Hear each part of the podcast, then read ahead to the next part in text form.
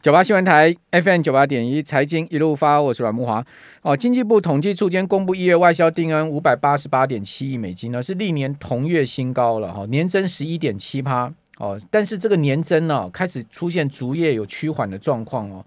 哦，但是二十三个月的正增长，但是月减的幅度明显哦，月减了百分之十三的幅度哈。哦，那这个超过整体年增的有电子产品哈，接单年增十三点五趴。那光学器材就落下来了哈，它的年增幅度只有百分之零点四，所以它不如这个整体的年增率。好，那基本金属不错哈，三十六点一趴。哦，那另外机械十点一趴也不符合这个，也低于整体的接单年增。哦，塑橡胶制品十二点一趴，稍微高一点点哈。这个我们刚刚讲年增是整体接单金额年增十一点七趴嘛，所以塑胶是塑橡胶十二点一趴是稍微高一点，好，化学品相当不错，三十二点六趴，好，所以很明显的超出整体接单年增率的哈，有金基本金属，有化学品，有电子产品，但电子也没有高太多了哈，哦，电子就是稍微高一点，好，所以啊，反倒我们可以稍微去注意一下这个基本金属，好，化学品，好，好，那另外我们来看一下今天外资的买超啊，跟投信的买超啊，就转向钢铁股啊。很明显的，投信今天有买中钢哦，另外呢也有买大成钢哦，还有呢有买中红哇，这都是今天盘面上强势的标的哈、哦。那外资在上市买超的标的也有中钢哦，买了快四万张中钢哦，又买大成钢哦，还有买华兴，华兴也泛也是泛钢铁股嘛，好、哦，华兴做不锈钢的不锈钢哦。然后呢，另外呃有买这个日月光投控，还有买旺宏哦，记忆体有买旺宏。好，有买长荣，哦，二六零三的长荣，哦，还有买中信金，哦，这个是在上市的部分。那投信呢，上柜哦，买超第一名是威刚，哦，另外买创维、元泰、博智、双鸿、群联、宏康、民安、环球金、优群。所以你可以看到，他其实买的就是一些热门股票。好，然后记忆体的这个族群呢，有威刚跟群联。那外资上柜 买超的标的呢是光阳科。哦，还有元泰，哦，还有富桥、呃泰永、金居、长科、金鸿等啊，哈。那卖超呢？诶，这个外资上柜卖超了威刚哈，所以威威刚今天是被外资卖超卖超下来，但是虽然说投信买，但是外资卖。哦，那呃，在这个投信法人跟外资的操作上面呢，这个威刚是比较不同步的哈。好，那今年钢铁股超强哦，我们赶快来解读一下钢铁股，这个钢铁人是不是要再起？好，因为钢铁股是这样子了哈，往往它拉个两三天之后，它就休息很久，哦，就会变成是这样，就很多人就觉得，哎，钢铁股其实是很牛啦。哦，这个不是说股价涨得很牛，而是讲它股价股性很牛皮。那这一波是玩真的吗？好，我们今天请教《投资家日报》孙琼总监在我们的现场哦，同时也跟刚才上一段一样，这个持续直播之中哦。好，庆龙你好，呃，木华哥好，各位听众还有网络上的网友，大家好。好，所以说今天这个钢铁族群是被法人给你。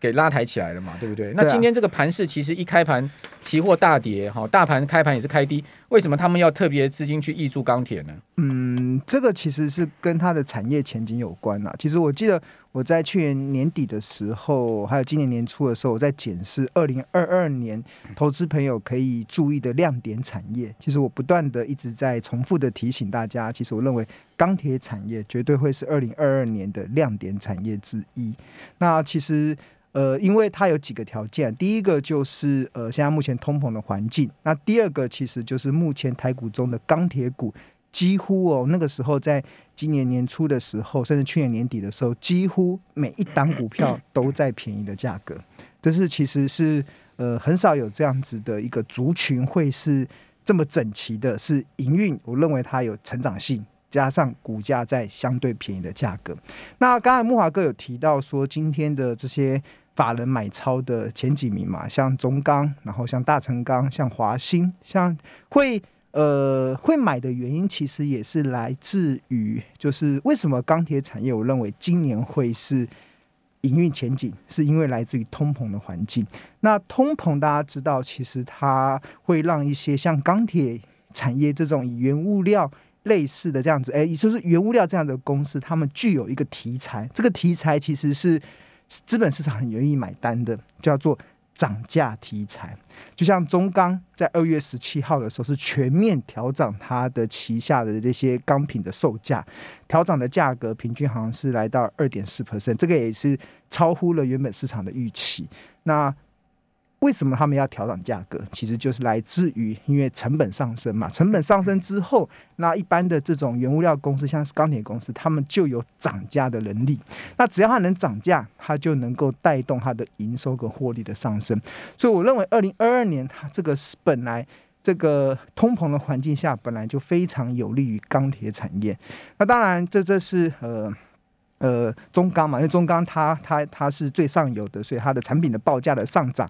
当然，大家就会非常的关切。那另外，刚刚有呃木华哥有提到像大成钢，然后华兴。那比较特别的是像，呃华兴好了，华兴过去以来大家都认为它是做电线电缆的，因为它成立在民国印象应该是一九六几年吧，反正非常久以前的事，它已经成立超过六十年，一家子的一个老牌企业了。它确实是做电线电缆起家的，但是它一九九三年跨入不锈钢的这个事业之后，他们现在目前大概百分之四十一 percent 的营收是来自于不锈钢。那这个大成钢也是，大成钢它也是有两块业务，一块是铝的铝的业务，大概占它营收的四成；另外一块是不锈钢，占它的营收大概也是四成。那当然，如果一他们的有四成的营收是来自于不锈钢，那自然而然，大家投资人或者是法人就会去关注，会影响。不锈钢报价的这个最上游的这个呃原物料的价格嘛，那一般来讲，不锈钢大家会比较紧密去追踪那个镍价，镍镍其炼是炼成不锈钢的一个主要的原料。那最近我们观察这个镍价，其实它从呃去年二零二应该是二零二零年的三月份，镍价是从每一盎司呃应该不是一盎司一一公吨每现货价是从啊单位应该是。每公吨，每公盾，对，每公吨一盎司应该是黄金的，镍价 不敢用盎司来算，那那就太值钱了。对。对，那美公盾从二零二零年三月份的一万零八百零六美金嘛，然后上升到二零二一年的二月份的时候，来到一万九千七百三十美金，它波段涨幅涨了八十二 percent 的那个背后，其实它也推升了像大成钢还有像华兴的股价，其实有出现一波的一个上涨，然后之后。国际的镍价就出现明显的修正，然后从一万九千七百三十美金修正到掉到一一万六千以下，所以我们看到为什么很多的这些钢铁族群，其实在前一阵子它的股价比较钝，其实有两个原因。第一个原因当然就是先前的股价涨太多了，大家都是从但大成钢是从二十几块涨上来，涨到四五十块的价格，那个所以当股价涨多的时候，它基本上就需要时间嘛。然后另外一方面，其实也是因为。跟他们联动比较密切的这些国际的原物料价格，像镍价出现了蛮明显的回档。但不过之最近啊，这个国际的镍价又再度的展开一波的涨势，然后并且在今年的一月份刷新了现货，就是国际的镍价现货价刷新了这个呃来到了两万四千多块，对啊，所以其实从原本的一万六以下又上升到两万四千多，所以这个基本上。镍价的上涨，当然就会造成这种以不锈钢为核心业务的，像大成钢或者是华兴，他们接下来的业绩就有持续走升的条件哦。那我像大成钢一月份的营收是创历史新高，那华兴这个是很老牌的一家，过去大家一直认为它是电线电缆的企业，但是它的营收却是连续呃多少个月连续呃。几个哇，一二三四五六七八九，连续超过九个月，它的营收的年增率都超过三成以上。这个其实这么老牌的企业，它怎么会营收会成长这么多？就是因为大家知道，营收的组成的要素就是 P 乘上 Q，P 是什么 P 是价格，Q 是数量。那这么老牌的企业，这么成熟的产业，它的 Q 不会有太大的变动。但所以代理那个青山钢铁啊，欸、都有对那个青山钢铁。然后另外一部分还有一个呃。对，那那应该是他们的这个呃镍矿的部分，他们有去做做并入到他们的部分。那当然，当它的涨价的题材上来的时候，那市场就会开始去去重新评估它未来的成长性嘛。所以我觉得，像今天的这个钢铁族群的这样子的一个上涨嘛，其实我我个人的认为啦，其实它才刚开始而已，它。他前面整理了很久，这个其实这些这些整理都是为了走接下来更长远的路，因为接下来真正会让钢铁股开始涨，其实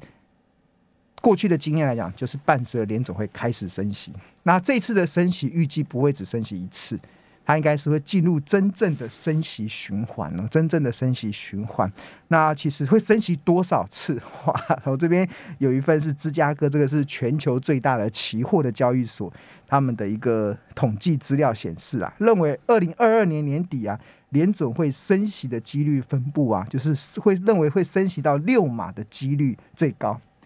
会呃是三十三点六二 percent，然后升息七码的。几率是二十五点五八 percent，然后升息五码的是二十一点六 percent，升息八码还有升息八码是九点七五 percent，升息四码是六点五八 percent，升息九码是一点七四 percent，所以看起来升息今年呐、啊，今年应该会升息到六到七次，应该是呃六到七次，这个应该是目前市场最普遍的一个共识，因为加加起来的几率应该是超过呃五十五趴以上，所以。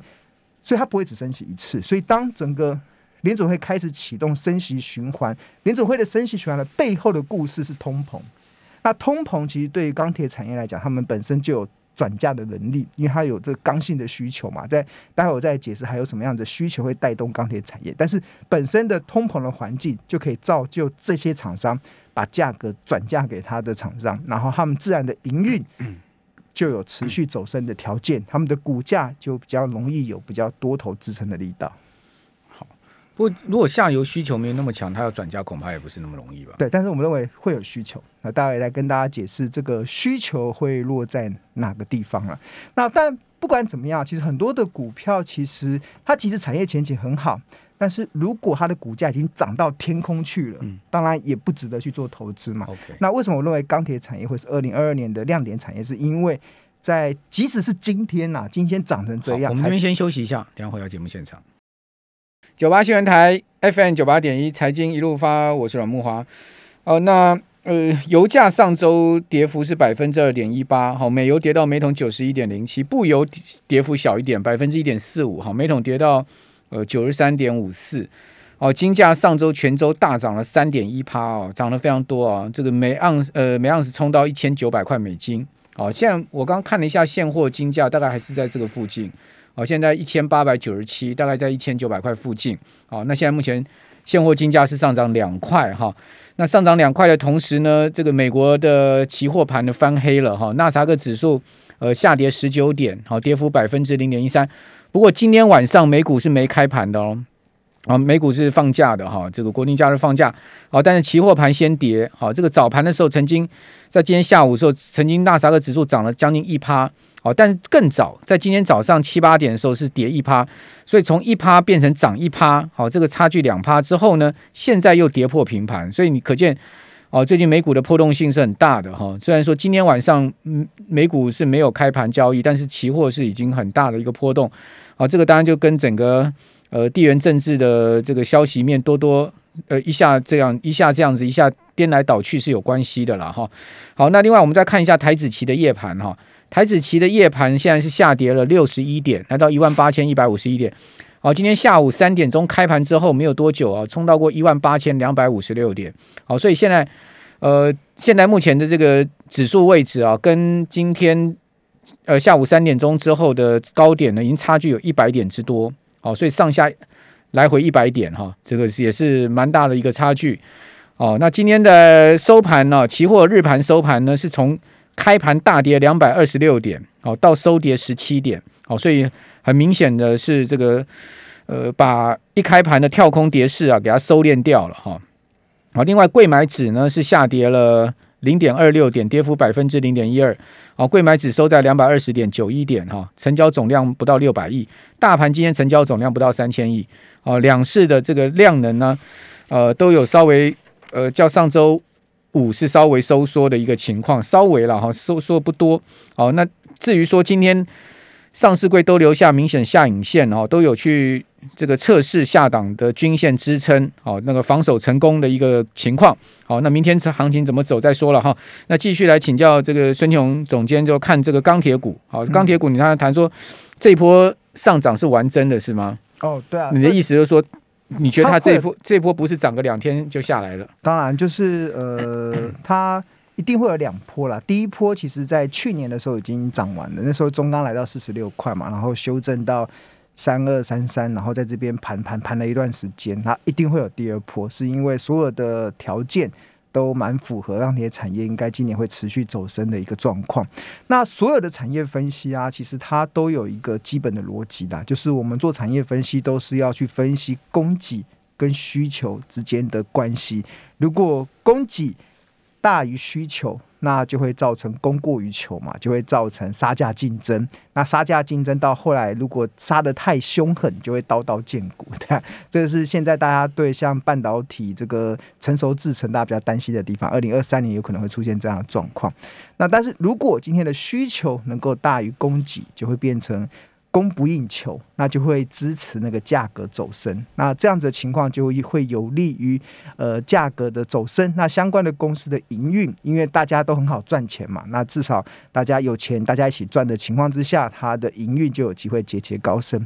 那所以我们重新再回到这个钢铁产业啊，它的供给跟需求面来看的话，那目前我们所看到的，比如说。有一点负面的是来自于这个供给面，因为原本其实我在去年的时候有在追踪这个全球钢铁产业的供给量，像全球最大的钢铁的生产国是中国大陆，那中国大陆去年因为他们想要达到碳中和的目标，想要办东京奥哎东京奥运嘛，想要让北京哦北呃北京奥 不是北京冬奥 北京冬奥，然后办冬冬 哎冬季奥运冬季奥运，对，他们想要挥看到让大家看到。比较蓝蓝天的这样天空，对啊，东京奥运，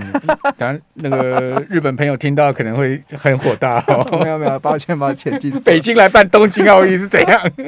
对对对，就是他们，所以去年其实中国大陆有实施蛮手段非常激烈的限产的政策，所以那个时候中国大陆的我以这个粗钢好了，粗钢的产量啊，其实就从当当时的六月份嘛，它从每个月。九千三百八十八万公吨下降到七月份是八千六百七十九万公吨，八月份是八三二四，九月份是七三七五，然后十月份是七五八，然后十一月份最低哦，杀它整个中国粗钢的产量掉到只剩下六千九百三十一万公吨，这个距离先前的高峰九千三百八十八是去掉去掉了两千多万公公吨呢，这就是刚好也是中国。政府的政策嘛，导致这样的结果。不过我原本以为这样子的一个限产可能会持续一段时间，但是没想到十二月份这个产量就又被拉升了，拉升到呃每个月八千六百一十九万公吨，所以又恢复到去年大概七月份的水准。那所以就变成很明显看到供给又再度拉高嘛，在供供给拉高的情况下，确实会对价格会产生一定的压力。那这样子的压力还好啦，还好。其实，在今年年初的时候，我觉得有一个新闻，其实刚好可以稍微抵消这个供给恢复比较高的水准的一个压力。其实就是中国大陆他们的各级政府，他们正在如火如荼的在展开一系列的基础建设计划，然后。在呃今年一月份的时候，各级政府他们推出的这个基础建设的金额已经高达三兆人民币，这个较去年同期的一点二五、一点二兆人民币，其实是大增了一百九十趴。今年它就是很明显的要全面放松了，促内需。你看我刚刚我们也讲了嘛，地产的呃首付啊利率首付也放呃放宽，然后利率也下降嘛。对，然后去年那些。严厉的监管，今年也都没有见到了嘛。嗯，然后你刚刚讲到这个钢铁业，给它这个产量放松嘛。嗯，二十大下下半年 二十大，这个这是政治盘，政治盘对，这个政治。然后再加上，其实不止中国在如火如荼的在做基础建，他们基础建设主要是用在水利建设嘛，用在交通建设，用在人员建设，用在网络建设等等。那当然还有呃美国嘛，美国。的川普哎，不不是川普，美国的 拜登。其实，你、你你你今天是怎么回事？我们听众朋友在留言板上说你今天被冷到，是真的吗？说你很冷呢、欸，你今天什么北京办东京奥运，然后川川普变拜登变川普，你今天是怎么回事？对，對，好，就是呃。呃拜登嘛，对啊，拜 拜登也别再川普了，拜登他们那么想念他，美国的这个呃史上最大的这基础建设也也都在如火如荼的在在进行中嘛，所以在不止这两大经济的全球最大的经济体在。政府在带头做这个基础建设，很明显，他们就是希望能够透过政府带头做基础建设去拉动经济嘛。那另外一方面，当然还有包含了一些新兴市场的很多的，像印度啊，还有一些拉丁美洲，他们也都在砸很多钱在做基础建设。所以现在全球各国政府都明显的想要透过基础建设来带动经济，所以这个就会呃拉升整个市场的一些需求啦。所以我觉得。钢铁产业它基本上它有这样子的硬性的需求的状况之下，自然而然就呃不会，即使产量被拉出来了，但是它的这个价格的平衡点其实应该是还可以去抓到的。Okay. 好，呃，有一个突发消息跟听众朋友报告一下，就是三零三七的欣兴哈，三三三星星明天要暂停交易。哦，这个 ABF 窄板的三雄之一的星星哦。那明天暂停交易呢？现在目前并不清楚是什么情况。这个，但是现在我看到有有有新闻媒体是说呢，可能是星星内部持续啊要优化机呃营运的架构整理了哈，也有可能是要引进一些呃策略投资伙伴。那我觉得是后者的可能性比较高，嗯，哦，引进策略投资伙伴的可能性比较高。Anyway，我不觉得他明天停止交易会是一个坏消息，或是说。呃，这个呃利空，好，那呃大概应该也是中性了，也利多不到哪里去啊。但新兴股价已经算是很强势，很多人问说今天新兴为什么压回？压回四块半还好嘛？嗯，好，涨那么多了，对不对？压回一点稍微 OK 了。对，好，另外还有就是呢，联发科，哇，我们听众朋友有没有联发科的员工啊？现在线上听了，哦，恭喜你呢，联发科分红一百三十二亿，创历史纪录啊！啊，犒赏员工，平均每个员工可以分到一百一十万到一百二十万，甚至有高阶的 可以分到三百万的分红啊！哦，好棒，平均呢，这是平均概念啊。我跟郭台铭的平均，我们一人也有一千亿啊。没有啦，应该正常有啦。员工哦，我想这个很多寿星族听到分红可以分到一百多亿，应该也是蛮。蛮蛮那个的，那联发科去年 EPS 七十块啊，对啊，今年 EPS 又七十块起掉，联发科确实是蛮赚钱的，而且要留人才啦。其实现在所有台湾的电子产业面临到一个很大的问题，就是人才其实是比较辛苦的，因为大家都在抢人才，对吧？嗯、都在抢人才，这样。那这这也是孙总监是个人才啊，我没办法去电子产业的。哎、欸，你知道吗？我今天进电台啊，嗯、我们电台。那个那个小姐帮我量额温嘛，我们进来，您进来应该要量额温嘛？对啊，我才三十五度而已。你三十五度，你知道我量几度吗？你他量两次，我都三十度。哇！我靠！我想说，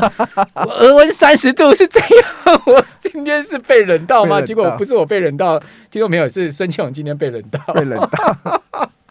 冷到那刚才一再讲话都扯。好了。无碍申庆荣专业的分析了哈，好，那我们今天非常谢谢申庆荣总监，谢谢大家，那也谢谢我们所有听众朋友、我们观众朋友的收看收听，好，我是阮梦华，我们就明天再见，希望乌冬没事，拜拜，拜拜。